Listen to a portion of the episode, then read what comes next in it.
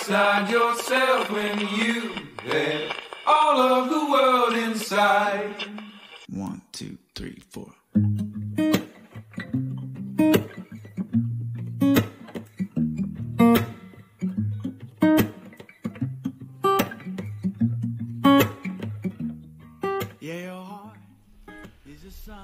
本をめぐって、えー西へ東へ2020年8月う26日水曜日、えー1時2分を回ったところです。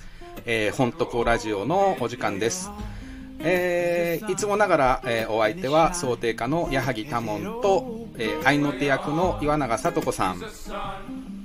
はい、はいこんにちは。こんにちは。今日もよろしくお願いします。ます。なんだかね、あの、うん一回涼しくなったのにまた元に戻ってんですかね、これ。どうなんですかね。あ、さ、うん。なんか一瞬、あ、もうこれエアコンいらないかもって思わせるぐらいの夜が一日だけあって、うんうんあのそれもちょっとねつかの間でしたけどね。うん。でもなんかやっぱり夜は涼しいなって思う。あ、そうですかね。うん、多くなってきたような気うんがする。うん、まあちょっとずつ、えー夏のね暑さが緩んできてくれてるのかなという、なんかね先週お休みをねあの急遽いただいたんですけどうんうん。体調がね悪くなってしまって、はい。そうあの いやいろいろなんだけど 金縛りにねあめっちゃあってあのー前々回いや前々回前回か。先々週ね。あのー想定の怖い話みたいなのやったじゃないですか。あれが良くなかったかな。なんかなんか講談とかさ落語とかでもさこう怪談話やるときはねあのーちゃんとあのお参り行くらしいんですよね。やっぱりね想定の怖い話するときもねお参り行かなきゃいけなかったかな。一見の怖い話じゃなかったけど。まあでもいろんな人と怨念っていうか。そうそうそうそう。いや怖い。いろんな、ねいろんな人の念が。まあそう怖い話を。いや金しか金縛りってなったことある？私高校生ぐらいの時に結構頻繁になってて。うん。な頻繁に？うん、なんか。どんな感じですか？えーもう夜うん。寝ると、もうね、あのーだんだん慣れてくると、今から金縛りになるっていう感じがわかる。のああ予兆が。そうそう、うん。予兆があるから、こううんガバッと起きて、うん。ちょっと一回、一回こう、運動するっていうか、クールダウンするみたいな。体をほぐして、えそうすると、まあ、金縛り回避できるんですけど、えうん。なんか油断してると結構すぐかかっちゃうみな。んか僕昔から夢の中でな。目がうん覚めたら夢っていうの結構あるんですよ、ああ、はいはいはい。、でそのタイプで夢の中で金縛りになって、うんうん。これで、ああ、金縛り解けたと思ったらそれも夢なの。はい。で、それでまた金縛りになってるっていう。それで、それが解けると、ようやく目が覚めんだけど金縛りっていうさ、なんかもう、なんか嫌な SF 映画みたいになってるんだけど、はいはい。今、インターステラーって言ったけど、インセプションだったっけ？あ、そんなんある？なんか夢の中にどんどんこう、夢の中に入っあーそう。映画そそんなんだわ。うん起きても、起きたら、もう一個上の回数起きてもしばらくちょっとぼーっとしてるしなんかうんうん。やばい。これまた夢なんじゃないかみたいな。怖いね。怖い感じ。うん。でそうするとさなんか夜寝れなくなっちゃってさ。うんほんでまあ寝不足になり昼も眠くて。うんうん。でなんかねもしかするとですけど。四十肩が来たんじゃないかなっていう。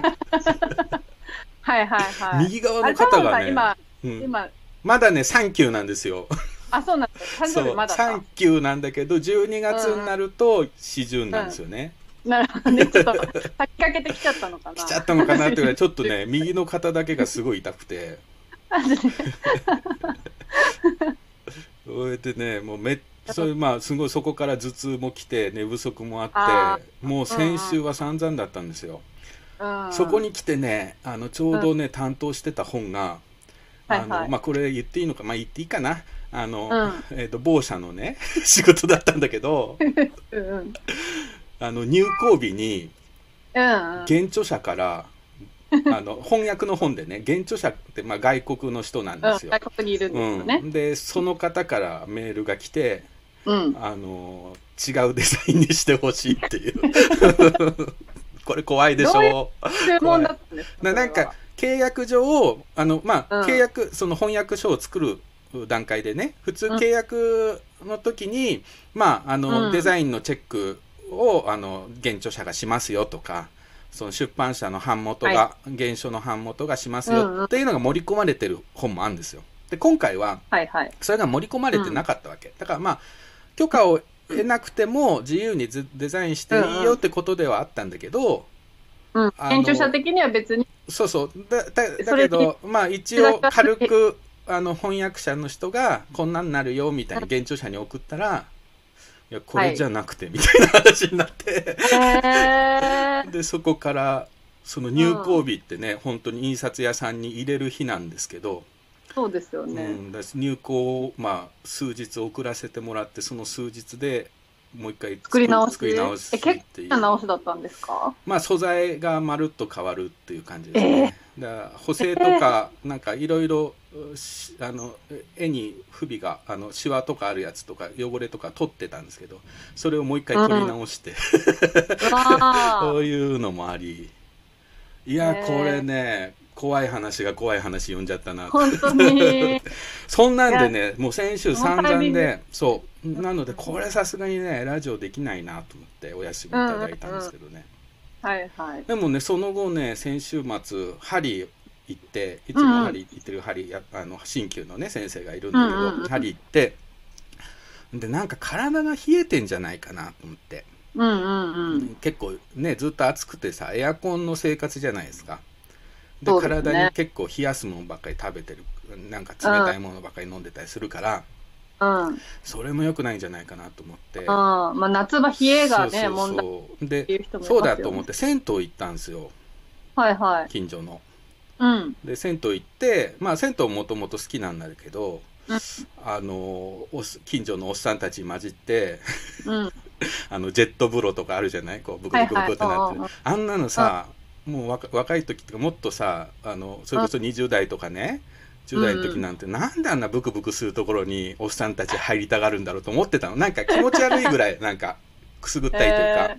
あだけどあのジェット風呂入ってうん。うん。こう首とか肩とかに泡を当てた瞬間にうん。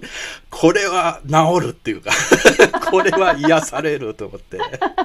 おっさんたちはみんなこの このために入ってたのかってぐこれか。これかと思ってね これでねそうじっくり温まってほんと、うん体の芯がポカポカになって外出たらさ、夜風が気持ちいいからさ、はいはいはい。そのままこう歩いてあの高野川のね川べり行って、うん。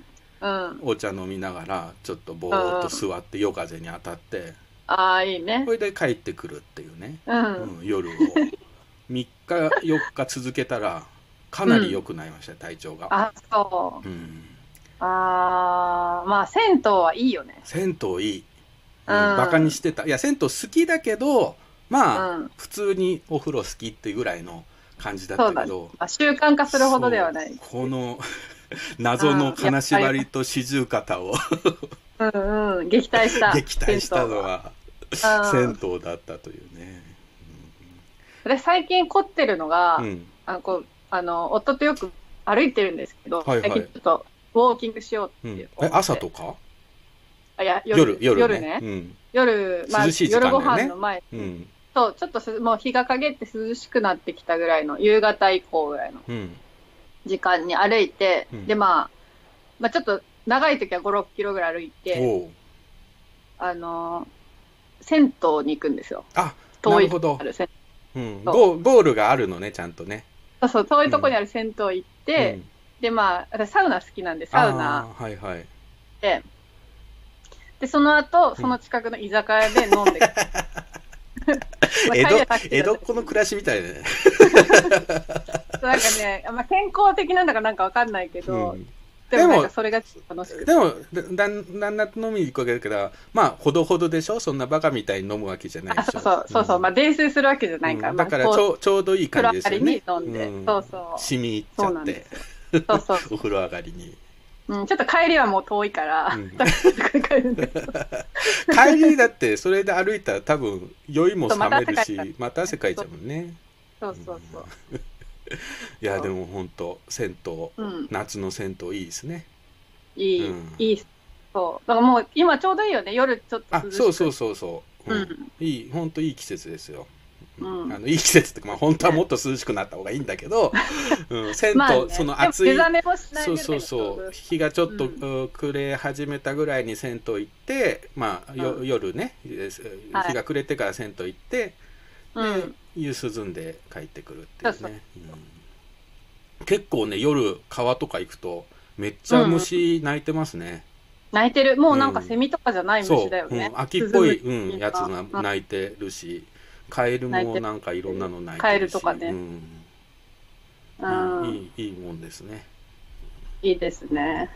まああの夏をちょっとずつ味わいながら。うんうん夏のなね今日は結構ね元気にやりますよ。よかった、復活して。うんなんか三輪車の中岡さんがさ前回なんか僕の声があんまり元気なかったって言ってね。あ、2週間前ってこと？2週間前。そうかなと思ってなんか予兆があったんじゃないですかとか言って、う。うんん、なんかね声が上ずってた。声上ずってんのいつもじゃないかなと思うんだけど、う んちょっとね、でもそう、体調が出ちゃうっていうのはまありますよね。そうですね、はい。うん、私もおとなしかったら二日酔いかなって思ってください。わかりました。多分昨日飲んだんだろうなっていうね、そうそうそう。うん。まあそんくらいがちょうどいいってこともねありますけどうんうんあ、まあね、タモさんとかちょっと。うんそうそうそう。喋りすぎ大体ね喋りすぎるって言われるので。今日なんですけど、えーはい。今日は前半が本屋さんリレートークで、うん。えー自由が丘のリワインドさんのねからのご紹介で、うん。えー下北沢ブックショップトラベラーの脇正幸さんにおつなぎします。うんうん。これおつなぎしますと言っても実は、えー、と今回都合が脇さんのお都合がなかなか合わなくて、えー、と録音なので、うん。えー、と前半は録音部分を、おおなえーかけてで後半また、うんえー生で、えーつないでいくという感じで、はい後半はゲストトークが、えーイラストレーターの佐々木美久さんですね。まあ、はい佐々木美久さんについてはまた後半、えーこんな人だよって話をしてからあーお電話で話していきたいと思います。はい。というわけで、えー素晴らしい時間通りに 今日は進んでます、えーはい最初の曲を聴いて、えーうんその後あ猫も泣いていることだしす いやいやいいですね。いやいいですね。えー 前半のおリレートークが始まります。えーはいでは最初の曲を聴いてください。えーサラエンジェルでデリシャスリーマンゴー。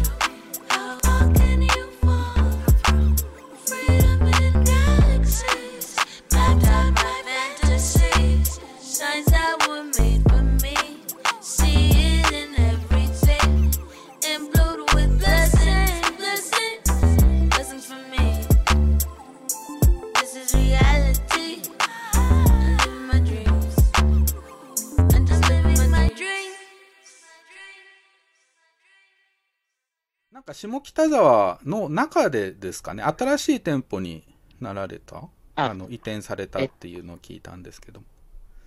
えっと、うんそうですね。もともとあの、西口にあるアンソロップっていうカフェの客席の奥で。やってたんですけれうんど、そうなんですね。まあちょっとうんそうなんです、うんそうなんです。で、ちょっとまあ、いろいろあって、あの、まあ、同じオーナーのものではある、あの、物件ではあるんですけど、はい。あの、下北沢の、なんて言えばいいんですかね。えっ、と、北、もともと北口側だったところ、うんえっ、と、うんうんピーコックをうん。め、えー前にして、右手のあの一番ごちゃごちゃしうたん通りがあるんですが、はい。はいはい。その小道をまっすぐ行って、突き当たりを左に行ったところにある、あの、うん北沢ビルというですね、はいはいあの、こういうこう、下北らしい、ちょっとした、まあ、古いというか、趣のある、レトログラフィ。ティがいっぱい書かれている、そうそうそう、ののえービルの外階段から行ける3階にありあま、す。3階なんですね。はい。うん。うん。うんその、まあ、1階にあるバロンテッセっていうのが、はい同じアンソロップ、あの、の同じオーナーの、まあ、うんカフェというあか、コーヒースタンドになってまして、うんで、まあ、そこのギャラリーなんですよね、あ3階が。なるほど。うんうん。その奥が本屋っていう形です。うんあ、じゃあ、その3階にはギャラリーと、あの、ブックショップトラベラーさんが入ってるというはい。感じなんですね。そういう感じですねんうんえ、うんそこはいつからですか？これは先月ですね、7月の25日かじゃあ、本当にほやほやですね、移動されて。ですね。うん。ら、ほやほやですね。うんちょうど1ほやほやヶ月。のバタバタですね一ヶ月 そうですよね。いや、本、本屋を移動するって結構な大変な作業ですよね。運ぶものも多いし。あ、本当そうですようね。んあのーこのビルエレベーターがないんですね。ああ、それは大変。うん。もうまあ、今よりは、ちょっと気温的にはマシなんですけど、あの、湿気がすごいあった時のあの、まあ、夜中に、はい。えー100箱くらいの段ボールと、えーうわ200箱くらいのボックス状の本棚うをんうわ 5, 5人くらいでやりましたね。修この。時期にしかも。ですよね。いや、すごい、すごかったですねそう。働いたって感じでしたね。壮絶なうん。引っ越しですね。はい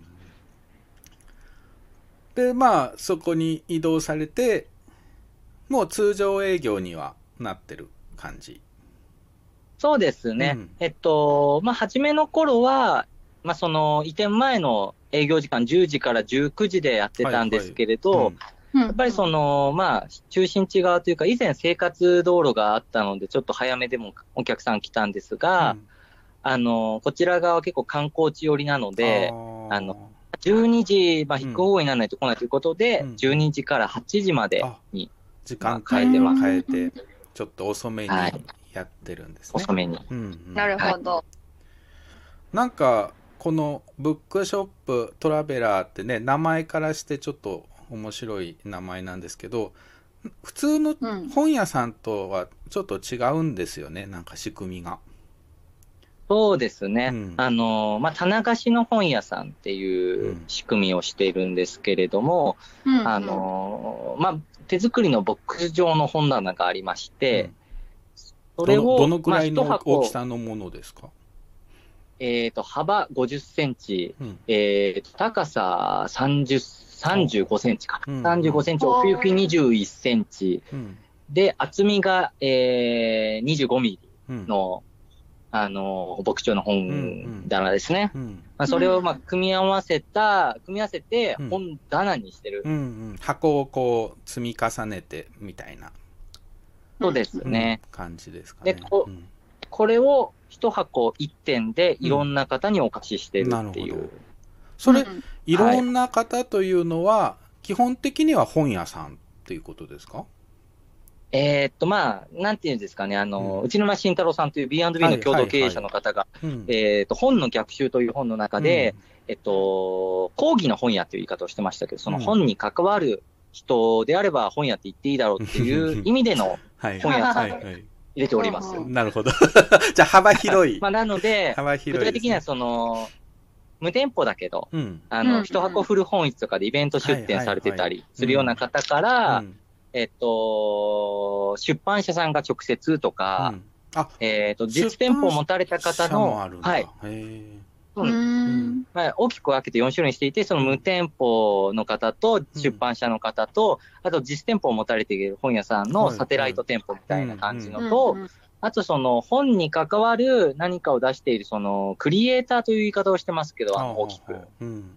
えーっと、まあ、その方が自分で作った本、もしくは、古本、うんうん。えここのために作ってくれた、えーまあ、いろいろな、まあうん、T シャツだったりだとか、うんうんその文学作品にちなんだオリジナルアルマブレンドだったりだとか、うんえーグッズ的なものもあるってことです。そうですね。うーん。本と本に関するものならなんかイラストレーターさんとか、作家さんとかデザイナーとかそういう人たちですか？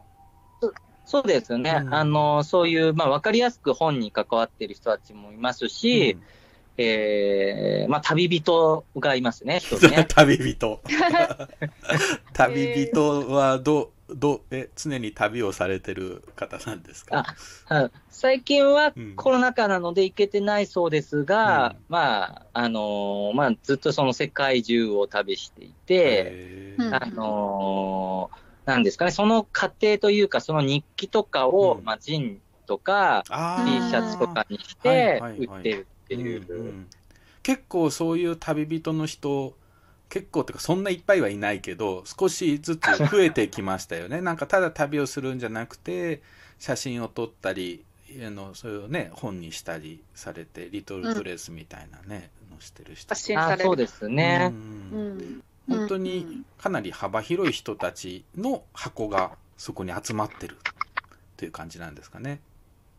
そうですね。今、だいたいうん70点くらいいますけども。70点って結構ですね。うんうん。う。うん。んそうですね。ウェブサイトの方を見たら本の本屋さんのアンテナショップっていうふうにいうねコピーも書かれてたけど、まさになんかいろんな各地のところから集められてるっていう感じですか？あのうん。東京が多いんですかね、まあ、やっぱり、その、棚を変えた方がうん売れたりとか、うん。あの、楽しいなっていうところがあるので、うん。まあ、東京中心になっちゃいますね。うん。ああ、そのご本人がいらして、棚をちょっとそうですね、そうですね。のができるっていうことうです。ん、うん。中には、その北軽井沢のおむすびブックスっていう本屋さんであるだとか、はい、うんはい。うん。あのーまあ、一点一点語り出すとちょっと長くなっちゃうので、はい。はい。はい。い。やそれ一つずつ聞いてるだけでね 1時間ぐらいなんかあっという間に経ちそうな気がする あもう何時間でも行ってますけども。あの、まあ、遠くてでも、そうですね、神奈川の方とか、うん。あの、まあ、横浜近辺ですね、の方とかはいらっしゃいますけども、ああ、あと大阪の方がいらっしゃいますね、一、人。うん。ううん。ん。マキさんはあのーねあの本屋さんを紹介する本なども書かれて、えーそういう本も出版されてますけどそもそもこのおブックショップトラベラーはどうしてはい。生まれたんですか、まあ、これもちょっとあのいろいろ話が長くなるんですが、はい。えーっと、まあ、そもそもその、まあ、本屋さんに関する本を出すって、うん。そのブックショップラバーっていうはい。本屋さんを応援する活動を2010年からずっと続けてまして、うん。で、まあ、その関連で、えーっと、まあ、この今出しているその場所のオーナうん。ーの、その、まあ、1号店が今その1階にあるバロンデッセっていうカフェなんですけども、はいはいそこにまあ、下北沢に来るたびにまあ、寄っていて、うん。で、まあ、そのオーナーが2号店を出したいというときに、うんそのなんかカフェのそれぞれにことテーマがあったりするんですけど、うんまあ、2号店のテーマが本だと。ああ、なるほど。うんうん。ことで、僕がその活動していることを知ってたのになんかできないとお声掛けいただいて、うんっていうのが、まだそのブックショップトラベラーって名付ける前のことで、ん。5、6年くらい前なんですけど、えで、まあその、えーアンソロップっていうカフェをもうちょっと大きくしようっていうのが、うん。その2018年の春くらいにお声掛けがさらにあって、うん。で、えーっと、じゃあ大きくするんだったらちゃんと本屋としてやっていこう。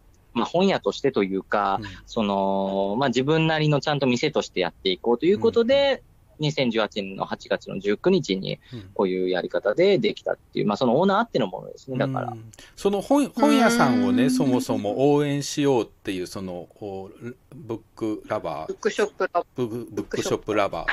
それ、うん。そのスタートが2010年だった。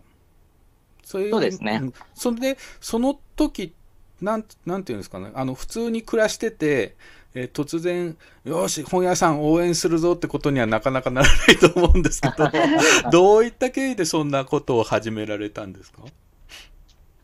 あの、まあ、前職が、うんまあ、サラリーマンというか、普通の会社員をやってまして、そうだったんですね。うんはい。はい。ただまあ、独立したいな、みたいな気持ちがあって、うんで、どうしようかなって言った時に、まあ、本屋さんやりたいなって思ったんですああよね。ー、なるほど。うんうん。で、ただ本屋さんにやりたいなって言って、うんいろいろインターネットを調べてみると、うんあのーまあ、ほぼほぼ情報がないんです、うんなかったんですよ、うん2010年当時って。うんうん。うん。あ、のーまあ、取り次ぎさんの、ねーっと、サイトで、うんまあ、駅前とか駅地下の10坪のた、あの、本屋さんだったら何千万か必要みたいな初期投資うん。そうですよね。うん。うんうん、で、その時全く出版業界につてもなく、えーで、まあ、大阪にその当時いたので、うん。あの、なんかこう神保町とかの古本屋講座みたいなのも 確かあったと思うんですけど、はい。そういうのもちょっと受けられず、うん。どうしたもんかなと思った時に、はい。あの、まあ、ともかく本屋さんに行って、うんその、どういう雰囲気でどういう棚なんだろうみたいなのを、まあ、細かくレポートしていくみたいなのを、まず始めたんですよ。なるほど。うん。うん。だから一番初めは本屋さんになりたかったんですね、だから。うんうんで、まあ、やっていくうちに、それが結構読まれるようになってきて、ななんかこう、ライターとしての仕事といううか、んあの、まあライ、ライターというか、まあ、そのイベントとか含めて、うん。あの、まあ、本屋さんに関するし、本屋さんに関して話してくれとか、うん。なんか司会してくれとか、あの、うんまあ、なんかいろいろいろなことができるようになって、うん。えー、まあ、ちょっとそっちの方が忙しくなったので、うん。独立して、うん。で、まず本、本が出たんですよ。その後に。はいはい。みたいな感じでやっていく中で、うん。えーその、本屋さんをやりたいっていう、その気持ちは、まあもちろんあったんですけど、それよりも、なんかこう、本屋さんのことを応援したり、本屋さん、あのその小さなというか、えー独立書店みたいな、台湾だと独立書店っていう言い方するんですけど、うん。えっ、と、そういうような人たちのことをこうフィーチャーするというか、えーいうポジションの人もいないし、うん。ここで僕がそこを辞めるっていうのもなんか変だよなって思ったので、そっちをメインにして、今やろうということで、今は本屋を応援する活動と。じゃあ、うん自うん分、自分が本屋さんになろうと思ってたんだけども、本屋さんを巡ってるうちに、なんか、ほあの、自分がやるより、その、今ある本屋さんを紹介する方に回っちゃおうっていう、そういうふうになんか変わってったという感じなんですかね。うん。うんまあ、ただ、その、そっちをメインにしてうんやって、もう本屋さんはもうちょっとそのライターの仕事がメインになって、本屋さんは本屋さんでやると大変だから、大変ですよ、もうちょっと。やっちゃいけないな。そうそうそう。茨の道一回あの、ですよ。週一で日照義久保でやったりみたいなこともやってたんです、えー試しに。はいはい。うん。うん。ただそれで、ちょっと全然そこの店に顔も出せないし、うんこれは中途半端にやっても良くないし、もうライターとしてややってた方が絶対いいだろうって、うんえー思い出した瞬間にオーナーから声がかかりましたね。なるほど。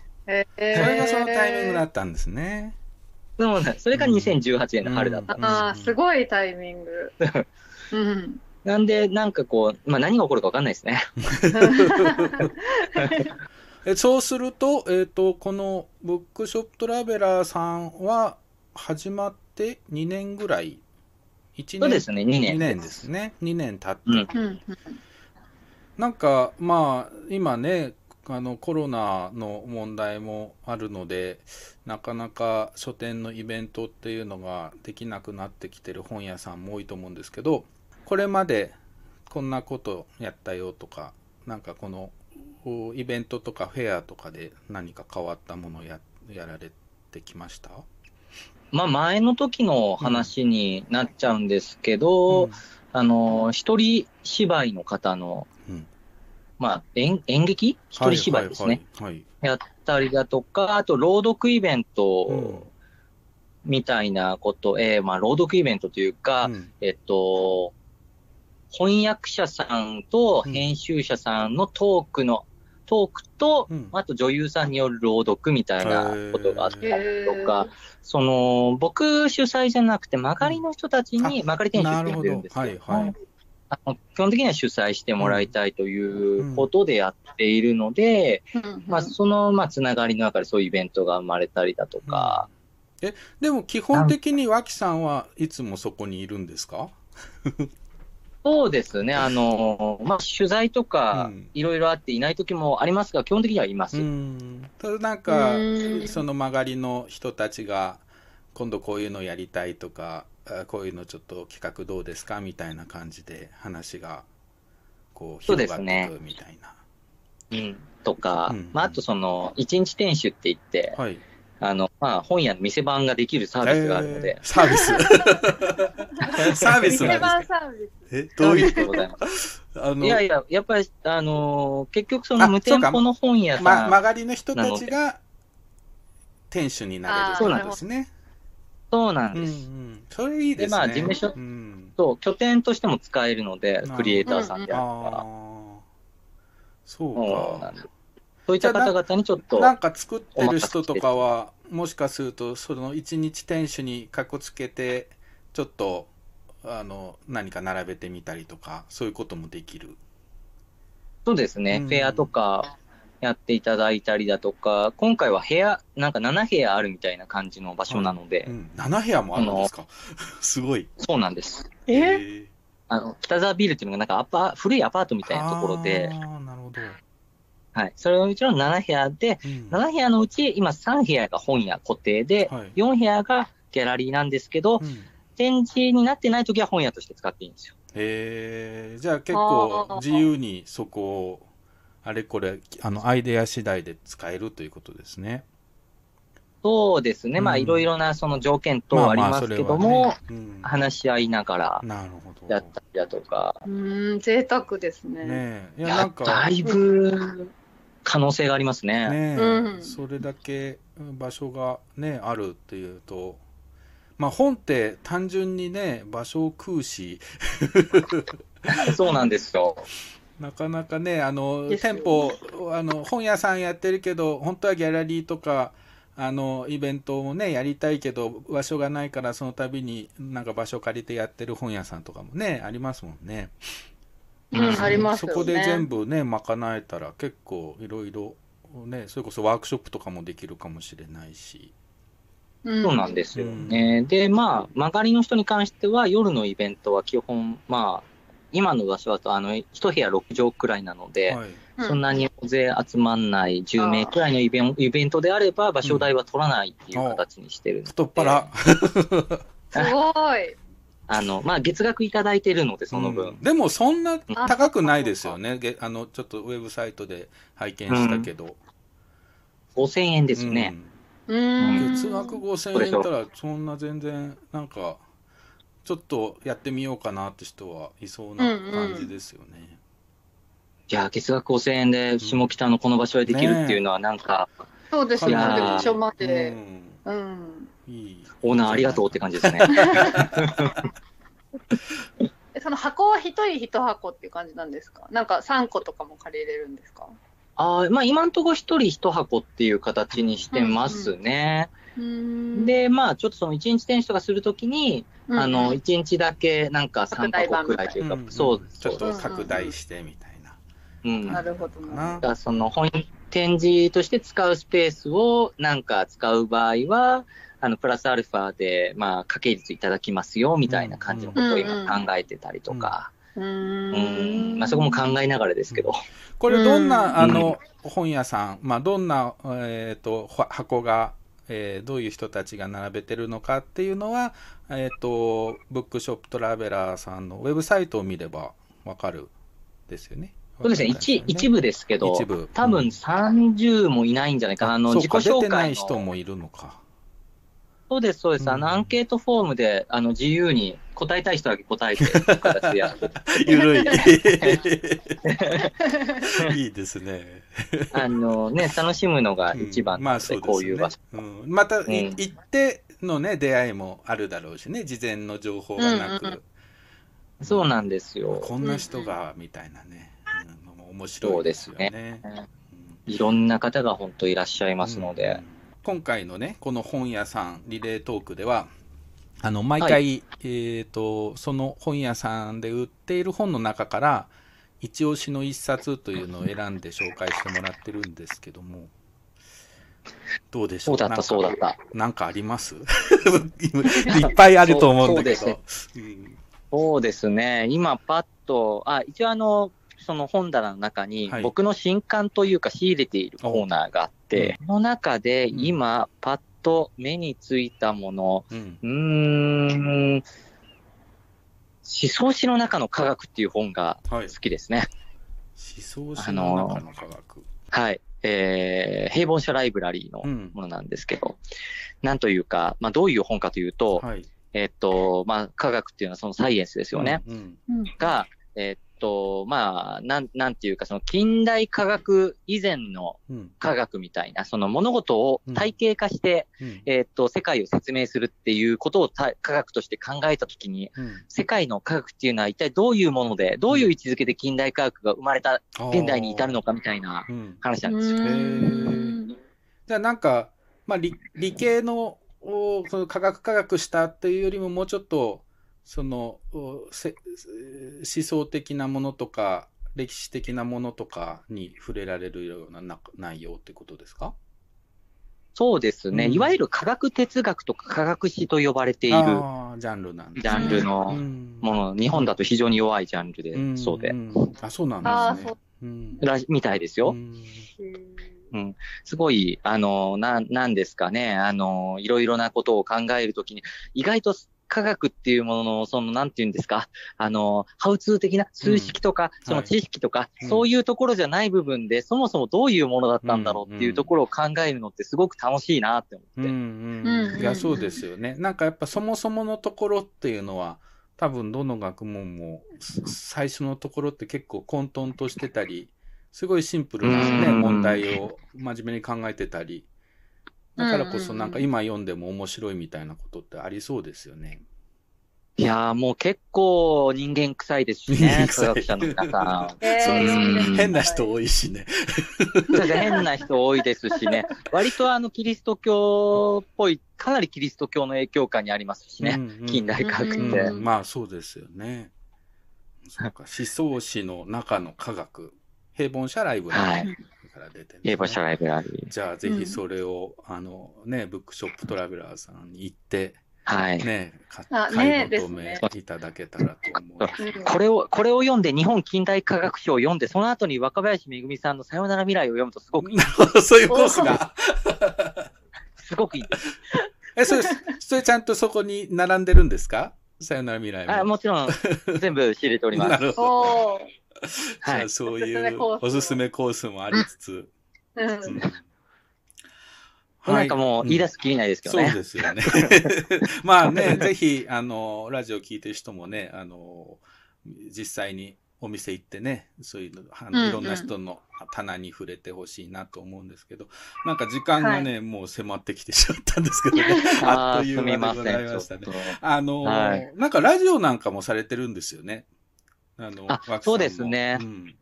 あの、まあ、コロナ禍というか、緊急事態宣言中に、うんあの、まあ、店は休んじゃってて、でもうんなんか皆さんというか、間借り店主の皆さんのことを紹介したいなということで、はいはいまあ、それをメインにして、YouTube で公開しているものですこれね。は BOOKSHOP TRAVELLER、ラバーズ、な、な、なんでトラベラーとしてやってます、こっちは。トラベラーで検索すれば出てくる感じですかね。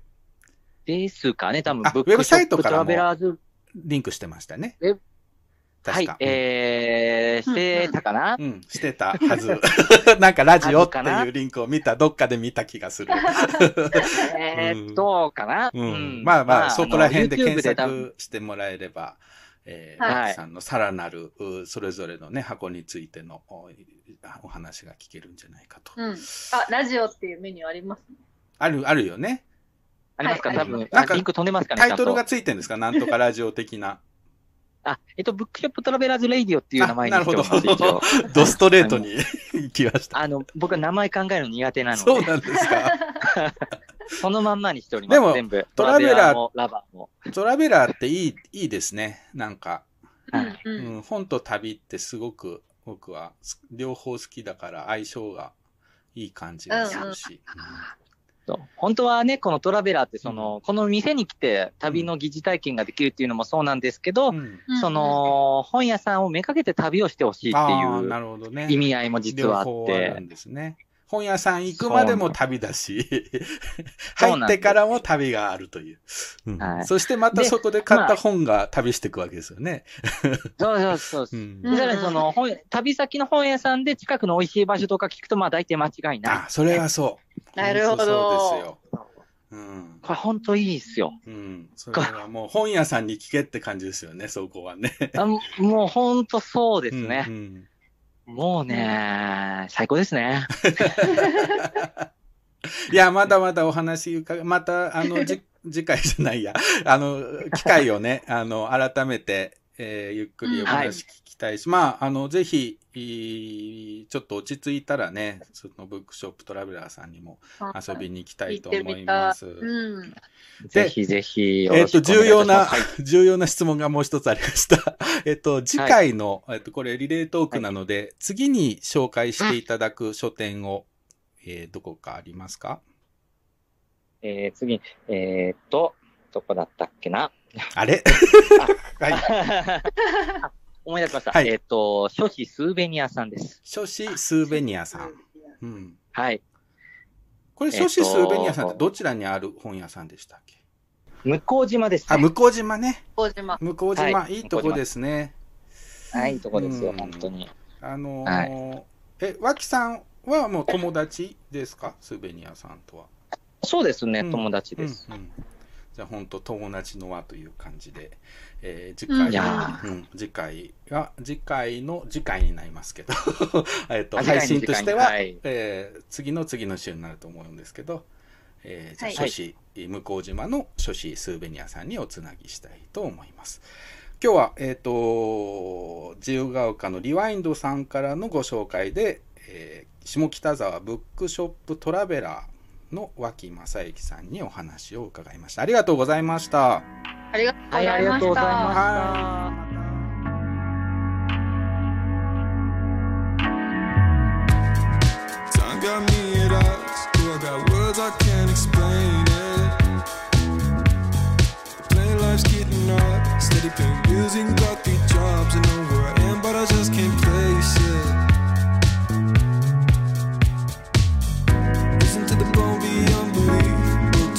Two and I still can't sleep. But I'm much proud to be off my feet. Man, it feels good to get relief.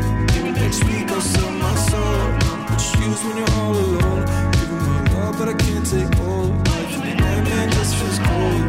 Who cares, baby, they're all the same. No, it hasn't changed a thought. And I can't imagine how they're living. Do you do this for the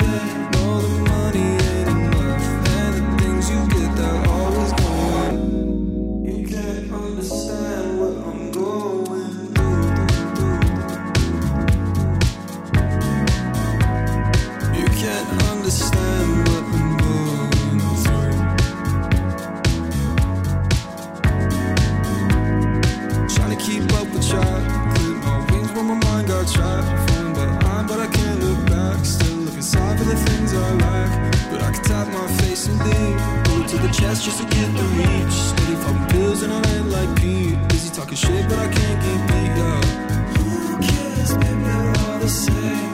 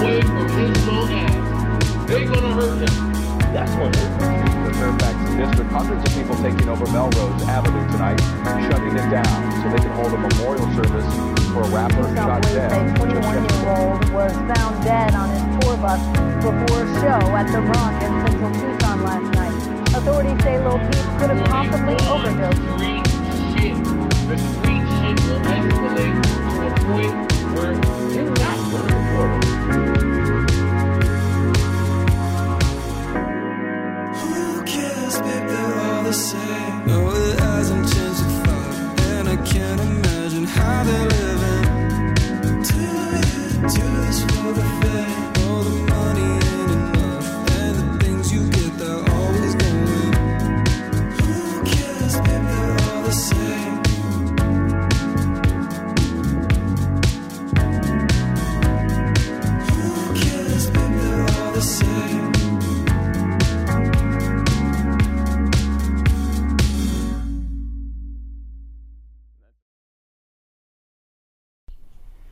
はい、えーお聴きいただいた曲は、ケストンライトで、オールザセームでした。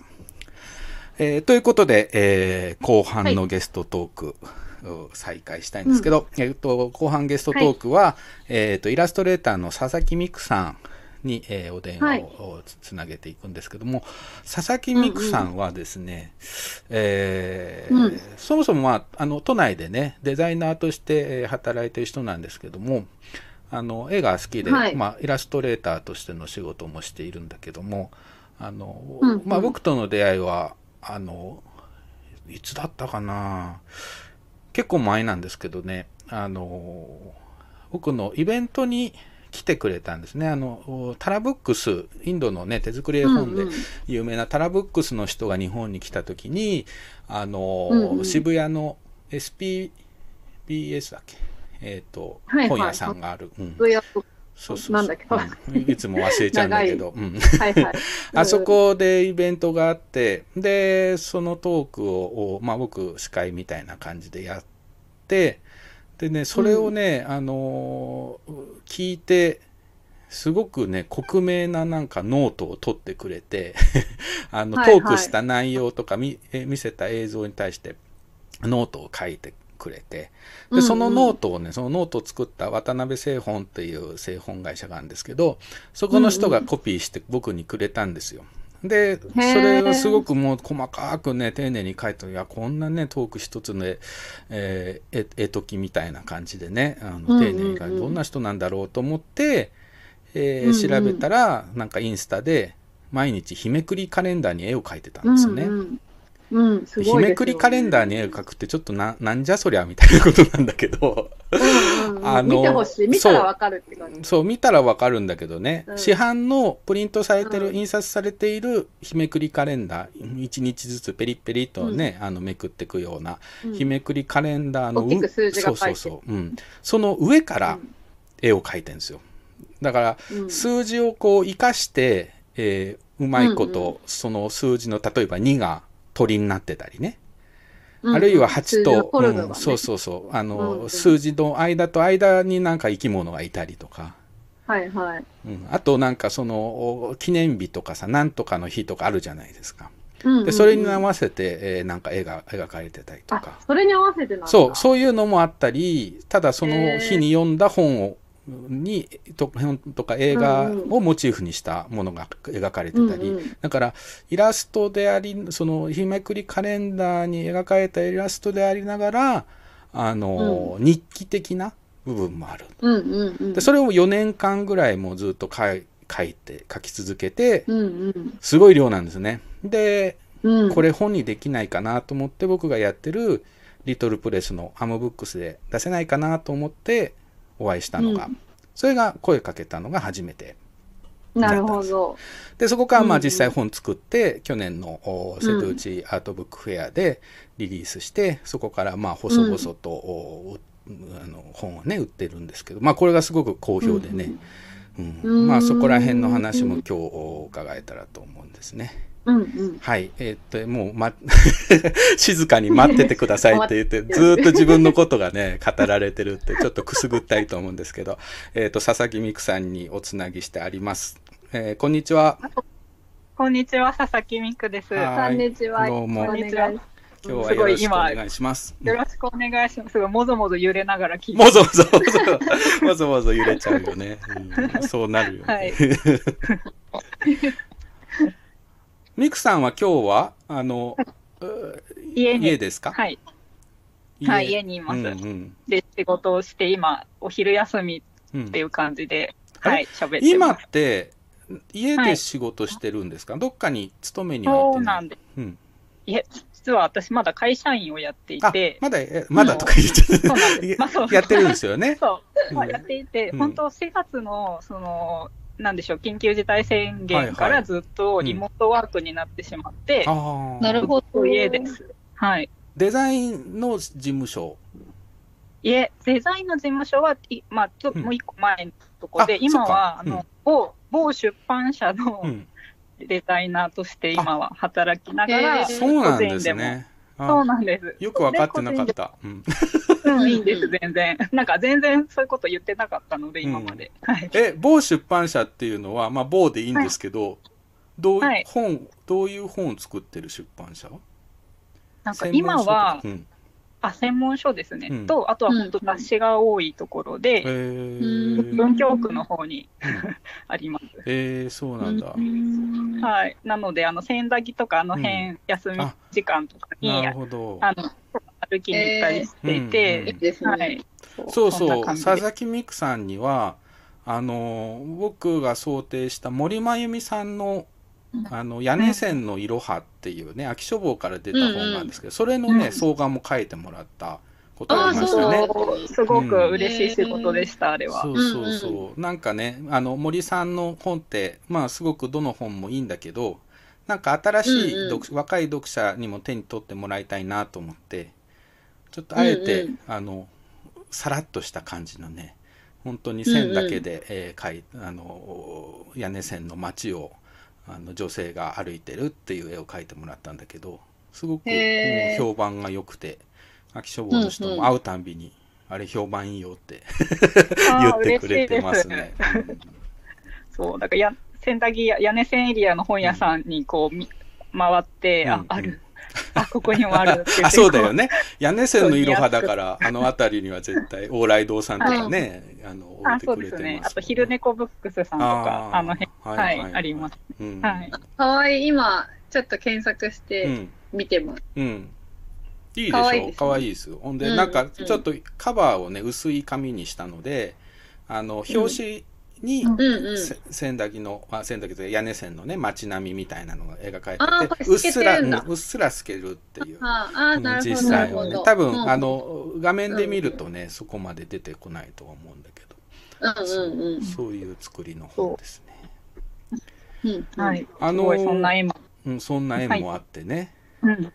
そうかじゃあずっと家ではい。あのデザインそれ本のデザインってことですか？そうです。あ、エディトリアルが主ですね。こう、ブックデザインっていうよりも、うんはい、今はエディトなリアルで。中身のレイアウトをコツコツ作ってみたいな、そうです、コツコツです。なんか、はい。み似たような仕事をしてる人たちが今日3人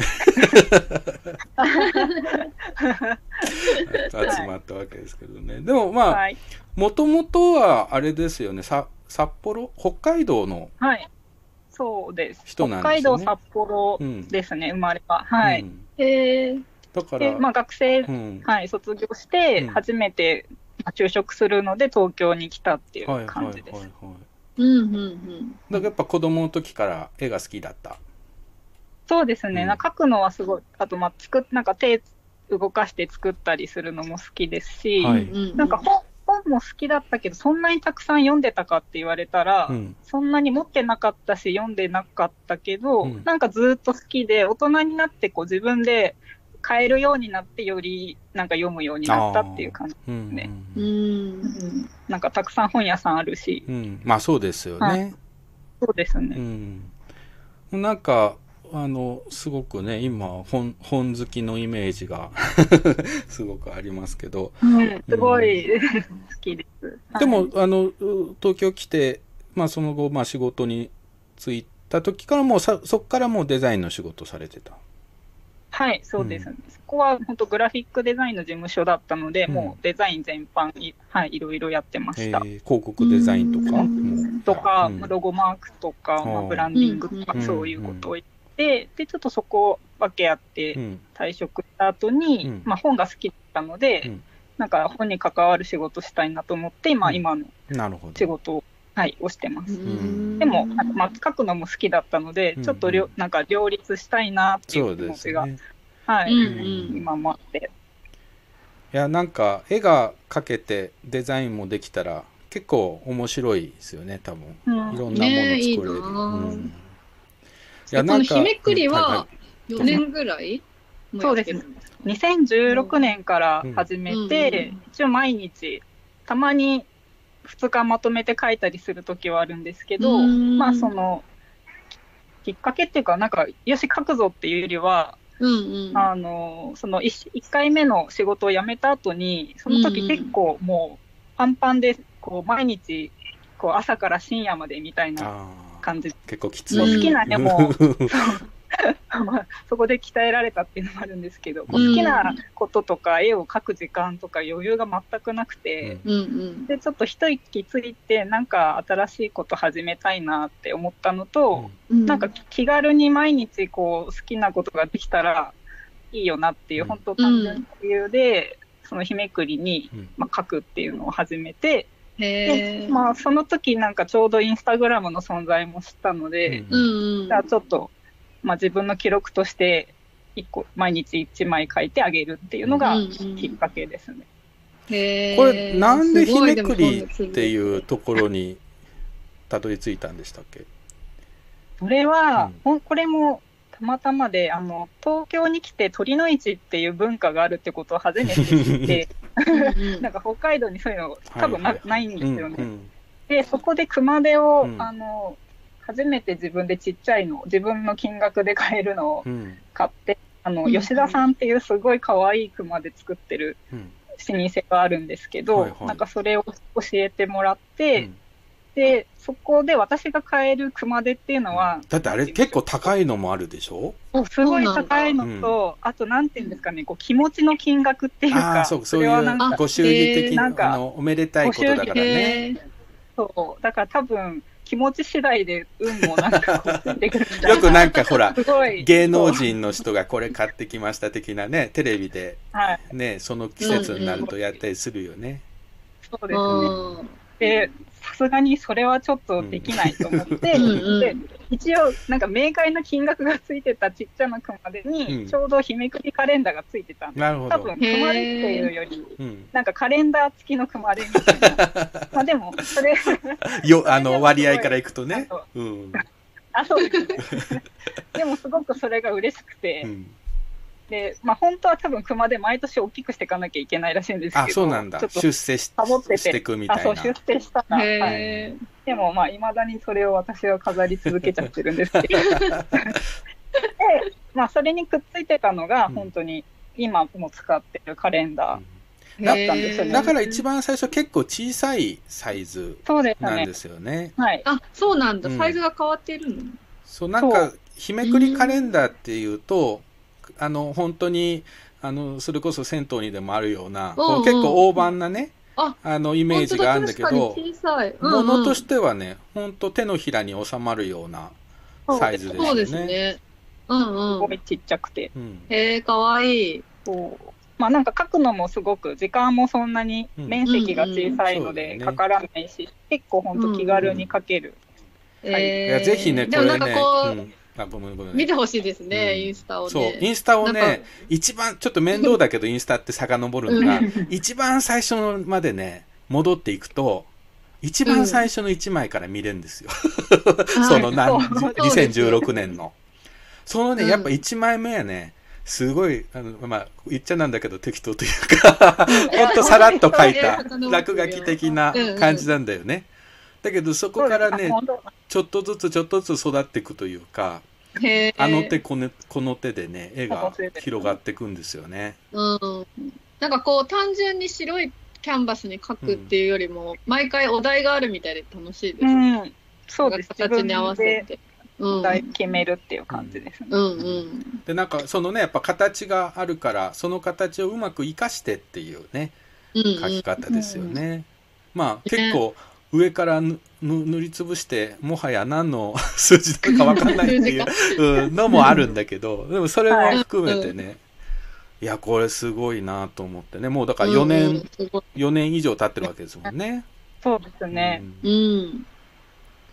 だこの間2月にこれをう初めから最新までをねあの横浜うんうん。の妙蓮寺というところにある生活綴り方というね本屋さんにバーッと並べて展示したんですけどなかなかのあーうんうんうんねあのうん見応えがありましたね。そうですよね。うん一年分だって365枚。そうそうそうそう。ちょっとね、そうそう上ってなんか 量としてはなんかちょっと怖く、怖くなんか吸い込まれちゃう感じだよね。そう宇宇宙にブラックホールに。そうでもなんか本当触れ、触ってもいいようなものにしたかったので、うんその、うんうん生活綴り方のお店ってこうドアがなくて、はいはい風がこう入ってきて、それが、そう、なんかはたはたなびいたりして、なんかフラッと来た人が、なんか触ったり、子供が、なんか、この絵はああだこうだとか言ってくれたり、うん。なんかこう自分のなんか誕生日とか、なんか、なんでしょうね、こう、気になる日にちを探してくれたりとか、うん。なんかそういう時間が、こう、その場でできたっていうのがすごい楽しくて、うんうんうん。はい、面白かったですね。そうですよね。自分の誕生日とか探しちゃいますそう、ねそれね、まずやるね。そうそう、まずやるんですよ。うん。うん結構面白いんですよ、それが。うんうんで、人のと誕生日探したりとか、なんか記念日探してみたりとか。うんうん。なんかその、お日めくりカレンダーの、こう昔ながらのお日めくりカレンダーで、なんかね、えと、ええとじゃないか、方位か、方位の動物が書いてあったりするんですよね。書いてある書いてある。うん。なんほら、うん。猿、猿の日とか犬の日とかあるじゃないですか。うん。うん。うん。あるいはなんか、格言みたいな、一言あメモみたいなね、書いてます、書いたんですよね。あそれがね妙にね、なんか、あの、意味、意味深だったりしてね。たまに今の自分になんかズヒンってこう来て、おっって思う時そうがだ、微妙に絵とね、あの、も文章、文章というかね、一行だけど、それがか関係してたりとかね。へえ。それこそ、あの、夏だと原爆投下のね、日の、あの絵とかね、本当に。あ。うんうんうん。そっあか。ったり、あれってなんだろうと思うと、原爆投下の日だったとかね。うんうんうん。結構好き勝手こう書いてたんですけど、うん最初は。本当なんか、一日に結構いろんなことが起きるから、うんこれいつも寝る前に次の日のを書くっていうのが、まあ、大体の日課なんですけど、なんかまあ、自分の好きなことで一日終われたら、うん。なんかいいかなっていう気持ちもちょっとあって、うん。そう、なんかもやもやして、なんか嫌なことあっても、ね、そこでちょっと、帳消しまではいかないけど、まあい。い気持ちで寝れるかな、みたいな。そうですね、うん。なんかだんだん、あ、そう思いながら書いてるんだってことに続けてると気づけるっていうか、うん。なんか、うんだからできるだけ楽しい映画描きたいなと思って、うんなんか書くようになったりとか、まああとは、本当見てくれる人がだんだん増えてくると、なんか、そう見見てくれてる人のこともなんか考えちゃうっていうか、なんか、すごい不思議な心理現象っていう、こう、なんでしょうね。こう自分はこう思って書いてたのに、見てた人は全然違うことを、絵絵を見て、うんうん。なんか感じてくれたりとかっていう、うん。なんかそうコメント読んでみると、そういうことが起きたり、だから、なんか本当、いろんなことが起きてるなっていうか。いや、ただ、だから、あのーこれが自分のね、趣味でね、書書き溜めていたっていうだけでもあれなんだけど、それをインスタで毎日アップしてるから、いろんな人がそれ見て、なんか、毎回じゃないけど、なんかコメントくれたりとか、なんかそこがまた面白いですよね。はい、うんなんか、コミュニケーション取れてるのかなとかって、だんだん書いていくうちに思うようになりました。うんうんうん。そうなんか似たようなね、キャラクター、あ、こいつがまた出てきたみたいな。ずっと長く見てるとそう、うん、あお楽しみお楽しみの要素がいろいろあるんだよね。うんそううん。ですね。今やっとね、一番最初の1月1日に。あ、坂本え、ありがとうございます。多分猿、猿年だったはずですね。だから猿の絵描いてた気がすああ、そうなんだ、なるほど。うんる。はい。なんかそれの、えっ、と、アムブックスで出したのは2018うんはい年18年版。のはい365日分を文の庫の1年をサイズ取り出してそう取り出してる。バーッと並べた本を文庫サイズのね、うんうん本作ったんだけど、はい。うんあの年はなんか犬年だったのかな、そうです。犬年だったので。う、ん。で、なんか里見八犬伝のキャラクターが、うん、その方角が犬の時に出てくるっていう、そうそう。一応ルルールを作って、気うんうんうん。づいた人はちょっとなんか面白いかな。イースターエッグ的な。隠れメッセージだった。あ、そうですね。そうだ犬の日になるといきなりあの、作風が和風になってなんか 何かこうちょっとん人の名前とか出てあれなんかおかしいなってきうんでいくつか見ていくとあ犬の日になるとこれ里見八犬伝になるんだっていうねうん。うんそういう遊びがあったりねこれ本当に小さなね本当数センチかける数センチの世界だけど、うん。なかなかドラマがねあるんですようね。んうん。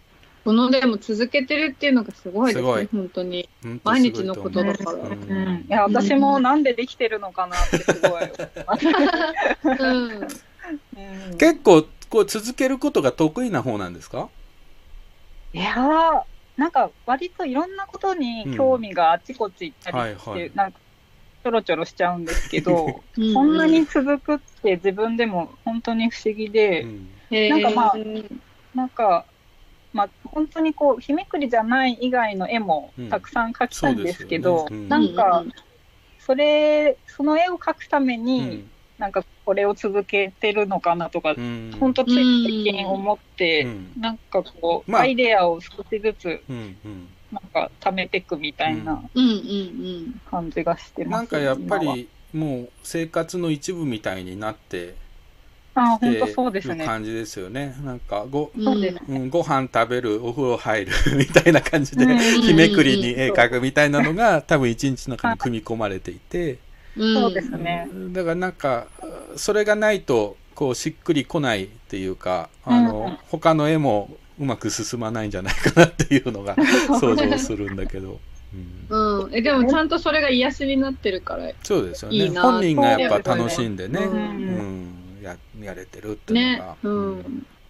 が伝わってくる。あこれ。これまた、うんあの聞くとあ自分はいもやってみようかなって思わせるんですよ、なんかできんじゃないかなっていう、うんうん。やってほしいのねいろんな人に、うん。そう、なんかあの、2月の展示の時うん。にワークショップで、あ本当にね。数数字のスタンプを使ってうん。自分で書いてっていうのを、あの、やってみたんですけど、うん。うん。結構子供たちが本当面白いこと起こってて、なんかこう、うん。あ、こんな考え方もあるよねとか、うんうんそれえはほん、なんか私にとってもすごい面白くて、うん。うんうん。あとはまあその場でその人の誕生日なり、なんか記念日を聞いて、私がうん気がき、あ、うん。聞きながら、その場でね、うん。その場で書いて渡すっていう。実演販売。みたいなそうですね、販売。それも嬉しい。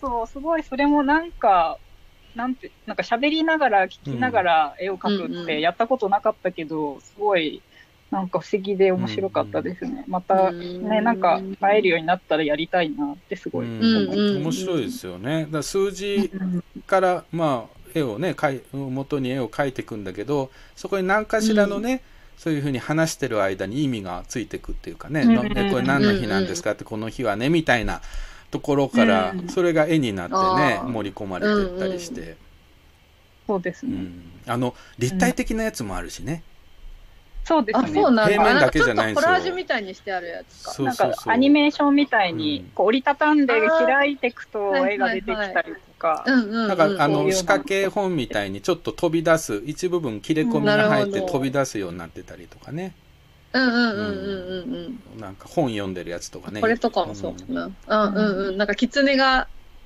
数字をくぐってるみたいそうな。そう、そういうのもあるし。うんうんうん今日のねあの、8月26日のおカレンダーね、もう、あの、うんアップされてるけど、なんか3人の、あの、不思議な生き物たちがおしゃべりしてる風の これ本当こラジオだなと思って。あと本当こラジオのイメージで、うん誰がどれとは言えないんですけど。いや、それも考えるのも楽しいよね。そうです。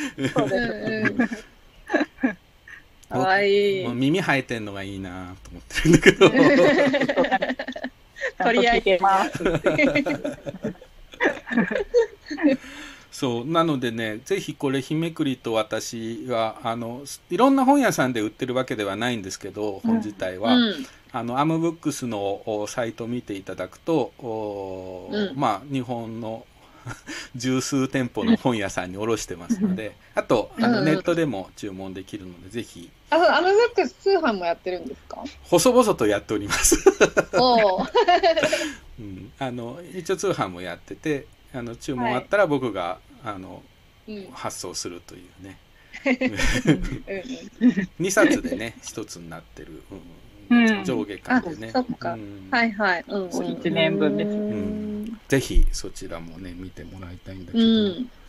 まあこのねちょうど2月にその生活綴り方でねやってた頃っていうのがうーまあコロナがそろそろこう日本でもねニュースになり始めて、うんうん。なんかあの豪華客船のねがあの、うん。横浜に、えー停泊してるみたいなうん。頃でしたけど、まあその後うん。僕ずっとあの東京の方にはいてなくてあの時に、うん。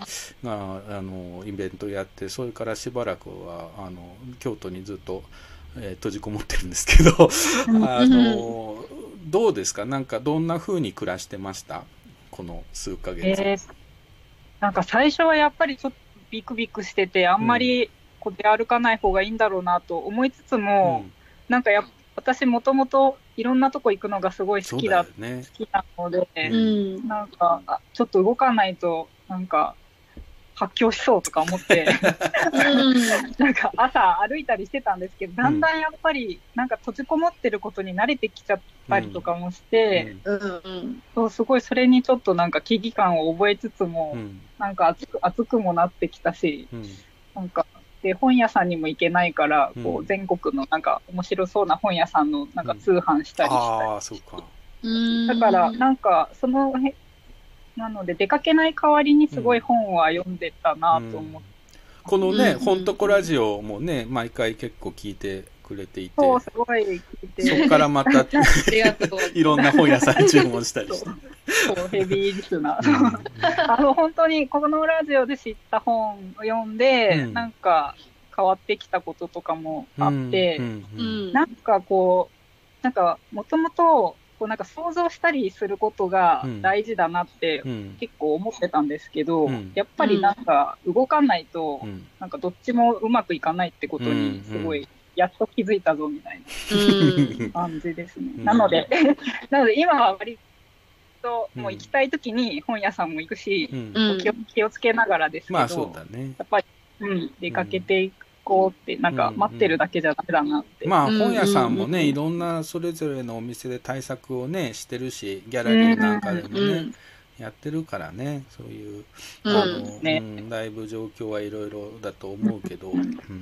うん。なんかやっまあ、ぱり、本屋さんなんてベラベラ喋るような場所じゃないから。そうなんだよね。うん。うん、安心感は多少あるけど。ほんとパチンコ屋とかのさ、なんかあるいは、ね、本当にバーッと、それこそ喫茶店なんかでもさ、かなりこううん。席が狭くてバーッと喋ってるようなところもあれば、ちゃんと席減らしてこうね静かなうん。に楽しめるようなところもあるから、一概にね、うん。本屋さんってね言う言ってもあれなんだけどね。うんうん。そう。なんか私こう旅行と旅行っていうか旅したったらその場にある銭湯に行くのもすごい好きでいいですね。でお風呂の話してましたけど、うんなんかもともとおばあちゃんが銭湯やってて。えあ、そうなんですか？え？それは何？札幌で？北海道で？北海道で北へ海道のあの、ピップ町っていうとこが、はいはい。おばあちゃんなんですけど、うんうんそこで銭湯やってて、ー結構なんかちっちゃい時バンダイ乗せてもらったりしてて、へそう今もうないんですけど、だからなんかそこ、お風呂屋さんが結構身近で、うん。いや、だそのから札幌そうたまに行のったり。銭湯ってね、もうかなり減っちゃったんだけど、うん、なんか行ったことないかも。いいところがいっぱいあったんですよね。え、そうあそうなんですね。うん。そうそう。札幌行ったことないかも、銭湯、そういえば。確かにないなと思って。減っちゃってるんだ。たくさんあって羨ましいなあるある。なんか結構何何個か行ってますよ、京都も。うん、京都は本当京都結構多いですそう多いですよね多いですよね。うん、まあ、なくなっちゃったとこもあるけれど。いや、銭湯いいですよ。いや、今思い出したけどね。知り合いの人で、郷土史をやってる先生でもあるんだけど、あの、札幌の銭湯研究家で、札幌というか北海道の、ええ。うんうんうん。あの、閉まる、閉じちゃう銭湯があると、バンダイとか、桶とかをもらってきて、家がそんなものばだらけになってるっていう。そのうちなんか特徴あるんですか、その北海道の選どうなんですかね？確かになんだ雪が降る、すごい、うんあ、でも北北国ならではの何かはももしかしたらありそうですよね。うんめちゃくちゃエネルギー使えそうだ。そう、使えそう。ね。あとやっぱりあの新しいタイプの銭湯よりっていうよりも、まあ、うんレトロなね、そういうことタイルの絵があったり、そうそういうなんか懐かしい形の銭湯っていうのがね、まあ、残ってた時代があったんですよね。そうか。そうですね。結構今もう札幌の市内だとスーパー銭湯はねあるけどちっちゃい銭湯が、うん。この多分ね数数年でもちょっと閉まったところがあるんじゃないかなとは思うけどね。そうか、そうか。だそれに比べればさあの京都の方がまだあるかも。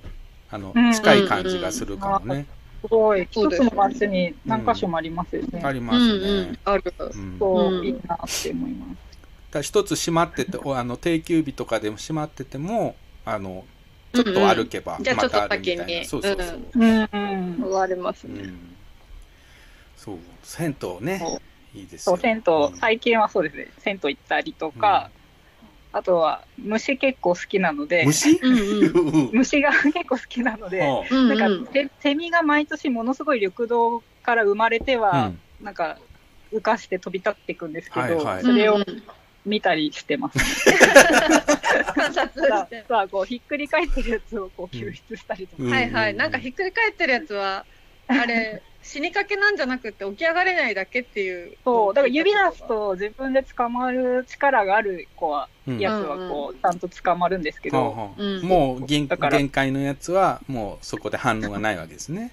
とか、はい、とか、こう外出るようになって、そんな感じですね。あのセミレレスキューとしてね活動もねされてる。いやでも、本当浮かしてるのとかをうん最初から見ると、本当に感動してしまって、うんうん。なんか、すごいなって。なかなか見れないですよね。木に登ってくやつとかねああのー土のとこからねこのたまたまこの間子供たちと花火をね公園にやりに行ったらまあせんもうだい1ヶ月以上前だけどうんあのうん。うんちょうどその日にねやたらみんな土から出て木へー。に登るところでうん。もうあ至るところのね木にいましたうんうね。ん。でちょっとやっぱりあか、そう。なんだね。あうん、そうなん感動的。うん。うん。まさかのセミトーク。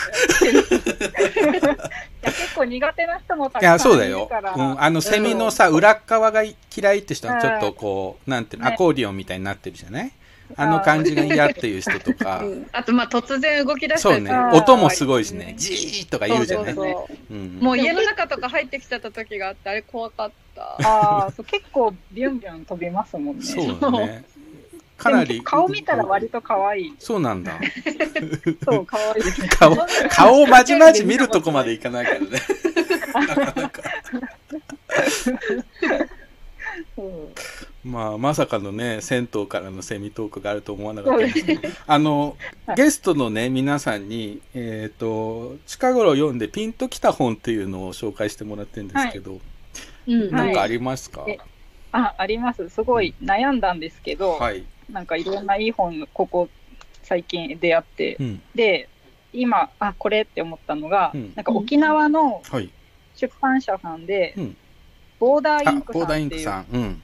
あはい。うんカモンさんご存知ですか、そう。そこの本が結構面白くて何冊か読んでる。。うん。もうすごい面白い。なんかコンセプトもなんか、境界線でどっちつかずの境界ギリギリの本を作るっていう、うんなんか、うんそれもなんかかっこいいなって思ってて。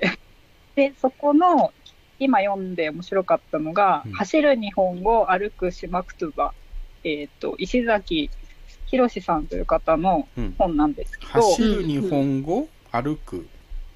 シマクトゥバ。あ、まあ、島言葉あ、島言葉ね。うんちょっと発音が正しいかわかんないんですけど、うん。それの本を読んで、なんか、もともとはその、沖縄の、まあ、言葉っていうのを、えっ、と、この本で紹介してるんですけど、なんか、うん。うん。日本語も、とか、その、朝まあ、朝鮮とか、うん。その中国とかの。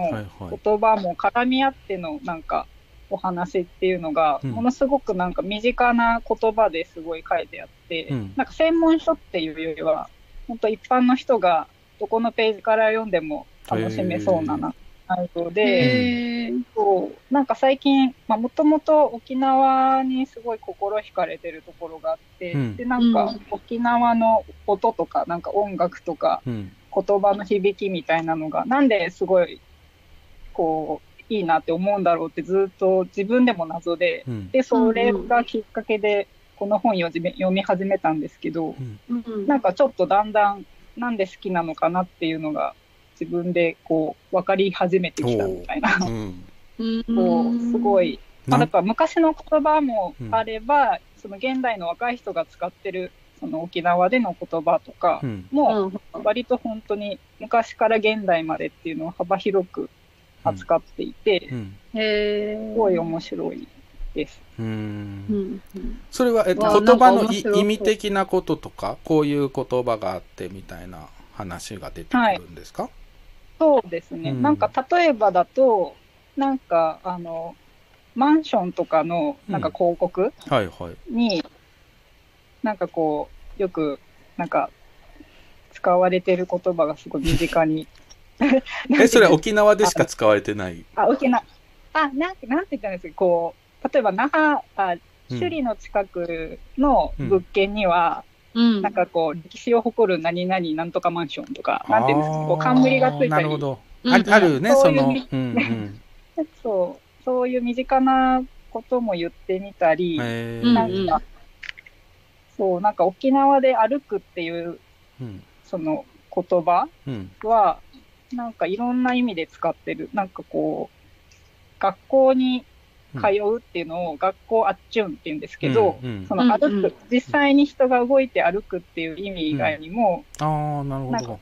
毎日あっちゅん、うんはてなってなると、うん。毎日元気ですかとかの意味にもなったり、なるほど。なん、なんでしょう、こう、言葉、私が普段喋ってる言葉とはまた違う意味で、その、違う場所の人たちは使ってるとか、うん。ううん。ん。なんかすごく、なんでしょうね、こう、それぞれの土地でうん。通じ合ってるなんか意味みたいなものも感じることができて、えーすごい視野が広がったっていうか、うんすごい、面白いなっていう話題がたくさん。なるほど。まあ、響きがね、もう本当いいですよね、沖縄の、ね。そう、なんで、なんでなんだろうって、すご。なんか、僕前もこのラジオで言ったと思うけど、あの、時々沖縄のラジオ聞くと、あの民謡のね、もうが流れてたり、MC の人が、パーソナリティが結構な島言葉で、うちなぐちも全然なんかわかんないんだけど、ん。なんかこう、心地いいっていうね。そう不思議ですよね。ね。私もタモンさんからそれ聞いて、うん。なんかすごい早朝にやってる沖縄のラジオ、うん。この間聞きました。そう。でもなんか半分ぐらい何言ってるか分かんないけど。そうそう、そうなの。ううんん。すごい楽しかった。そう、なんかね、こう耳心地がいいんですよね。うん音楽的というかね。そう、なんか不思議ですね。そう、音楽的に聞こえる時があって。うんで、なんかうん、この本を書いた方も、なんか調査して調べてるっていうよりかは、うんその、三振のお稽古の先生にこう、言葉の意味を聞いたり、うんなんか飲み屋で、その一緒になったおじさんとかと話してるうちに、なんか疑問に思ったことみたいなのをこう元にしてたりして、うん。すごくなんか、なんか地べたな感じが、うん、あっていそいうでですすね、ね。そうい今の話みたいなのがうんすごく、なるほど。そうで、なんか新しい使われ方もあれば、うん。どんどん消えてくる言葉もあったりっていうのが、語られててすごく面白い本でした。うん。なん。か見出しだけ見ててもすごい面白そう。そう、そうとか言って。走 走る日本語歩く島言葉。島言葉、はいうんというボーダーインクからね出てる本。はい。ということで、そうですはい、ぜひ、えーちょっがとね。おすすめでした。沖縄ねもうなかなか行けないから。まずこの本読んで。そうですね、なんか、今、ボーダーインクさんがなんか、お昼過ぎたらうん、出版社の前で、なんか本屋さんやってるみたいで、あそうなんですねすごいなんか楽しそうでいいなって思いました。いやボーダーインクさんね他にもいろいろね面白い本いっぱい出してるし、ね。なかなか頑張ってるというかあの、うんユニークなねえー出版社ですよね。はい、すごいいいなって思いました。はい。すいません、時間がですね もうやってきてしまいあっという間でございます。あのミクさん何か告知したいことありますか？あーあ、えっと、まだちょっと場所は内緒なんですけど、内緒10月に、うんあ、なんか許可取れてなくて、あそっか10月に個展,、個展をすることになって、うんはい、それに向けそてれはか今都内で？あ、都内です。ああ、でうんうんも千駄木あたりです。だいぶ絞られてきましたね。一気にね。えそれはあのあれですか？今まで書いたものの展示？それあ、いえ日めくり。新しく、うん新しく。日めくり全然新しく、ん。日めくりはちょっと今回はなくて、うん。はい。新しく何かやろうと思ってます。いや日めくりのね本作る時にもあの最初日めくりはきっとこれすごいユニークなあの企画だからどっかの出版社がもう声をかけてると僕思ってたんですよあ、ね。はいはい。うんうん。だからまあ日めくり出せたらベストだけどあのうん。他のやつも見せてくださいって言ったら結構いろんなものを作られていてそれこそ自分でね製本してあの本になってるものもあれば、あのうんうん本当にイラストなんかでもいろんなタッチで描かれててまあうん。本当まあそのなんかひ引き出しの多さがあるからもう日めくりもねずっとかかかけ続けれるのかなとはねね思ったんだけどね。うんうんあー嬉しいです。まあ今後すごくまた楽しみですね。まあまあ、はい。ぜひうん。気になった方は、えー初めてじゃないこの「ほんとこラジオ」でアムブックスの宣伝をするっていう。18回目にして。そうだよね、うん、何みたいなね、実は「ほんとこラジオ」はアムブックスがお届けしてたんですよ。あ、そうそうそう。小さい版元。そう。ですよね。そうなんですアーブックス面白いですよね。小さく作って小さく届けるというね、えーうん。はい。リトルプレイスの、えーはい。日めくりと私の方もぜひね、えーはい。手に取っていただけたらと思います。うんうん。はい。すいません、えっ、と、時間が来てしまいました。えっ、と、今日は、あえーゲストトークでイラストレーター、そしてセミレスキューでもあり、戦闘好き、えーデザイナーでもあり、うん。えー日めくりカレンダーニスト、えー佐々木美久さん、ありがとうございました。楽しかったです。はいありがとうございました。じゃあこの後お会いしたいです。はいぜひぜひ。よろしねく、また、あの、京都とかね、あの、まあ、横浜で会うかも、札幌で会うかもしれないし。そうですね。うんうん。はい、はいじゃあこの後音楽を挟んで、えーエンディングです。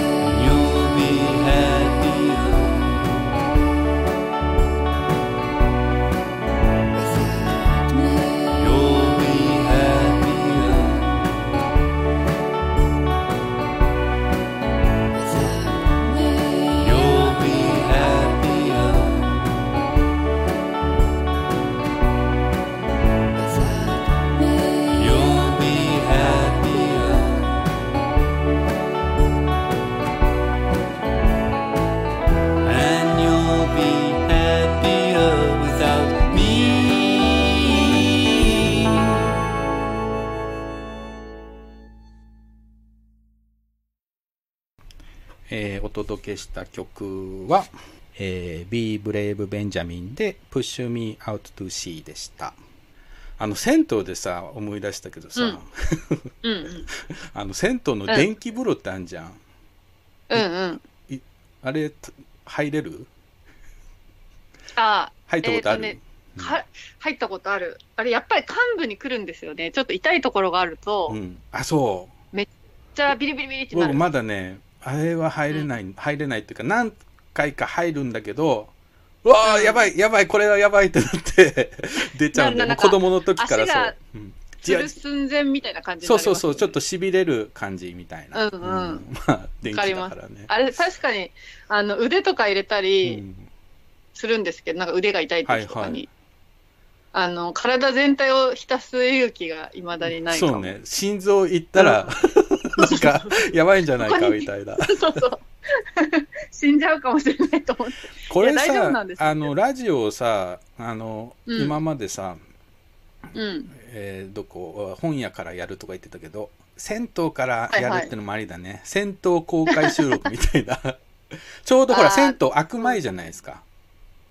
あ時間的にねそうそうそう。だ開く前にちょっとお邪魔して、うんうん。え、この時間帯、銭湯の人たち何してるんだろうね。お掃除とおかしてる掃除、それな忙しいと思う。忙しそ でも銭湯から、今ね、銭湯でねあの古典やったりさ、銭湯で寄せやったり。あるからね。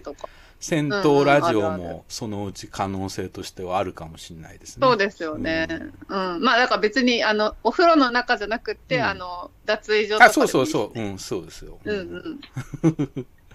で、終わって、ありですそれぞれ、あの、銭湯入うん。って帰ってくるみたいな、う。ん謎の回っていうね。うん。あの、ツイッターが、いい。あの、ヘビー、同じくヘビーリスナーのね、えー、おうむむたさとこさんが書いてくださってますけどね。うんうん。えー佐々木美久さんが日めくりカレンダーに1日1枚絵を描く日めくりと私インスタで遡って見ています。2015年12月31日のポストからスタート、うんうん。これ画材は何で描いてらっしゃるんだろう？すごいと、ああ。ね、なんか白く塗りつぶされたところとかもあったそうりして。そうそう結構ね、うんうん。あのこの間2月にね画材も持ってきてもらって展示のトークの時にね、うん見せてもらったんだけどね。ほんといろいろですね、もう色鉛筆もあればコピックみたいなあそうか。ポスカもあるしね、うんうんうん。うん。筆ペンみたいのもあればね。まあ普通に絵の具もあってね、もうありとあらゆる道具で バリバリ描いてて。うん。うんうん。まあ多分画材もねすすごい好きな人なんですよ俺ミックさんってね、うんうんうん。すごい気持ちは詳しそう。う、うん。うんうん。えー、ムタさんがセミの裏側わかる。小さい頃は裏側も全然平気だったのに 年を取ったらすっかりヘナチョコになってしまった。表はまだ平気。でも羽化するセミは一度見てみたいなと見てみたいですよね。私もリアルで見たことないかも。そのそこのその瞬間に立ち会えるってねすごいことだよね、早朝なのかな？なんか結構夜が多い。夜夜でしょ？夜から明け方にかけてじゃない？かけて、うん。はあはあはあ。夜こうじりじり登ってきて、うんうんうん。あの夜中とか明け方に浮かすんじゃないかな、うんうん。そっかそっか。あの前回ねお休みだったんだけどお前うん。前えっと前回え前回とか先週がお休みだったんだけど前回の放送を聞いて、あの書いてくださってる方も、おまあ、いつもの方なんですけど、えっと小林淳さんが、うんうん。えー今週はリアルタイムで聞けなかったので今ご飯を作りながら聞いてますが著者著者名がお隠れになるトンボを間違えることで知られる想定か笑い やだやだ失踪とか紛失とか 怖すぎる。えー、弥生さん8月12日の「ほんとこラジオ」のアーカイブを聞いてますと。前半のえー若い和美さんのホームページに柳家小平太師匠が真打ちになった2018年の秋の真打ち、えー昇進披露興行のポスターがあった応援してる話家さんが真打ちになるのが嬉しくて感慨深く、うんうん見たポスターだし披露興行も行って驚いたと書いていますね。うんうん。うんえー、ほんとこラジオの想定家の怖い話面白かった読者はワクワクして本を開くけど 関わった人は怖くてなかなか開けないのか想定ってまずどこから始めるんだろうやっぱり題名の書体からなのかなと書いてくれてああ。まあ大体でも、うん。本門設計からですよね。あそうだね。あどどっち？いやいやあの本えっと基本的にはあの作業の順番としてもほ本門からですよね。まず、うんうん。あ本門っていうか本文のね、中身から中身のね。ででそのカバー周りで言うとあのどこからやるかは本によりかな、僕は。うんうんうん。タイトルからタイトルから作るものもあればもう絵ありきで、まず絵をこういう風にしようってしてからそこに文字をね落とし込んでいくのもあるし。そうですよね。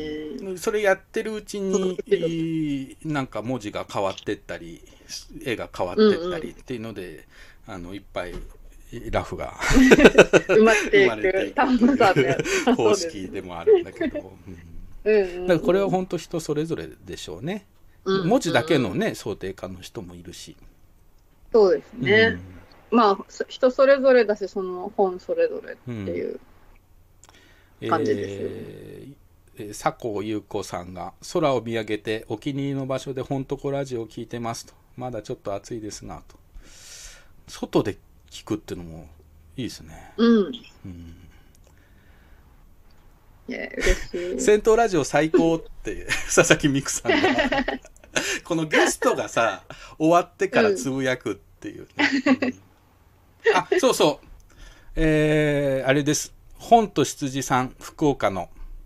うんうん。本と羊さんがねあ。ついに開店するそうです。あの前前。回のねあのうんうん。本屋さんリレートークに出てくださった本と羊さんがずっとね準備中だったんですけどこの30日からですかね今週末から、えーうん。オープンというついにオープンというはい。タモンさん日曜日開店します。いつか来てくださいね。忙殺されてますっていう書いてなんか本と羊さんのねツイッター見るといあの、うん。もう一人じゃなくていろいろ近所の人はいはいはが手伝いに来てくれて、あのあー本をね棚差ししていくとこの写真なんか見られるけど、ほんとみんなで作ってんだなと思って、うんうんなんか本屋さんっていいですね。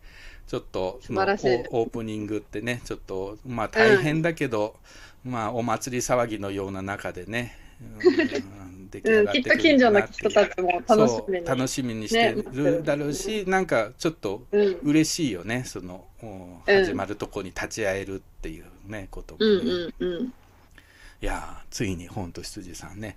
あの、うはい。この本とこラジオをねあのいつも店内で流して 準備しながら流してくれてるっていう今日もあり聞いてねくださってるのかくれてるかな。うん。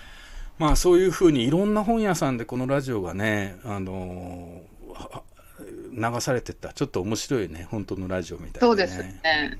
ですよね。でなんかその紹介してる本うちにもありますよみたいなね、あ、そうそう、その流れでね。うん、そういうのもありだろうしね それいいですね。うんそういうのれいいけど、なんか、うんたまたまあるっていうケースですよね。うんまあでも結構そのね近頃ピンときた本ってさ、うんうん。まあ新しい本だったりもするしまあそうですね。んうんうん。そういうのあるんじゃないかな、うんうん。まあそれそれまああったらラッキーみたいなねそうですね。ねまだ暑い日が、えー続きますがやっぱりはい銭湯とセミウォッチャーね、そうですね。セミが。セミもなんかもうそろそろ、ね。そうもう最最後ですね。結構今落ちてるもんね、下にね。そうですよね。うん。さすがにもう羽化は見れないかなってそうね感じだけど。来年でねさすがにそれはね、いいですよね。うん。うん。のでまあ熱中症対策をしながら体を冷やさないように、えーうんうん。困った時はジェット風呂に。そうですね。お近くの銭湯そうまで。ですね、えー行っていただけたらと思います。はい、はいえー本をめぐって西へ東へ2020年8月26日水曜日、ビビュッ 2時48分になってしまいました。うん本とこラジオお開きといたします。ではまた来週にお会いしましょう。はい。はーい。さよなら。さよなら。さよなら。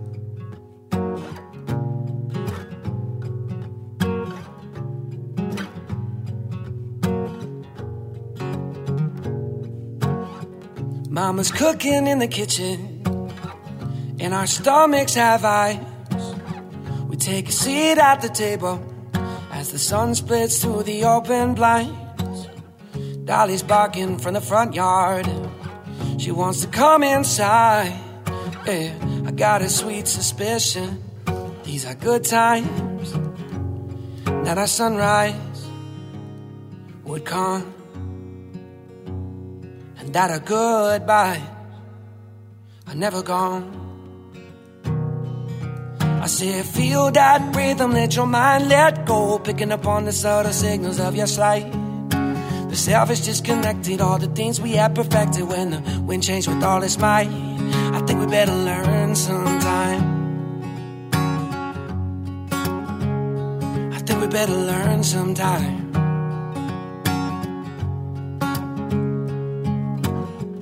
We're walking through the courtyard and leaves roll over our shoestrings. So we speak of family and love, the only true things.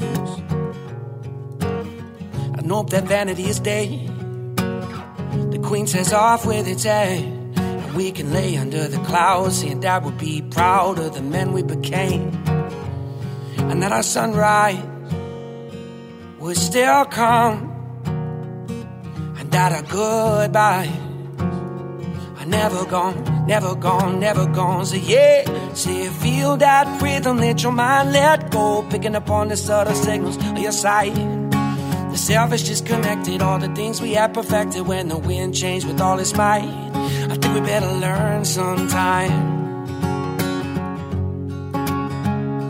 I think we better learn sometime.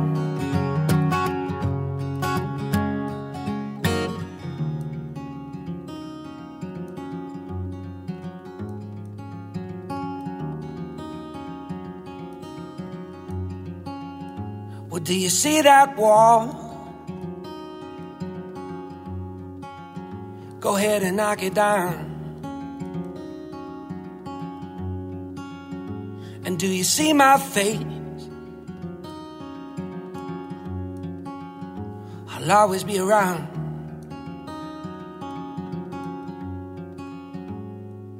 I say, feel that rhythm, let your mind let go, picking up on the subtle signals of your sight. The self is disconnected, all the things we had perfected when the wind changed with all its might. I think we better learn sometime, yeah. I think we better learn sometime, yeah. Nah, nah, ooh.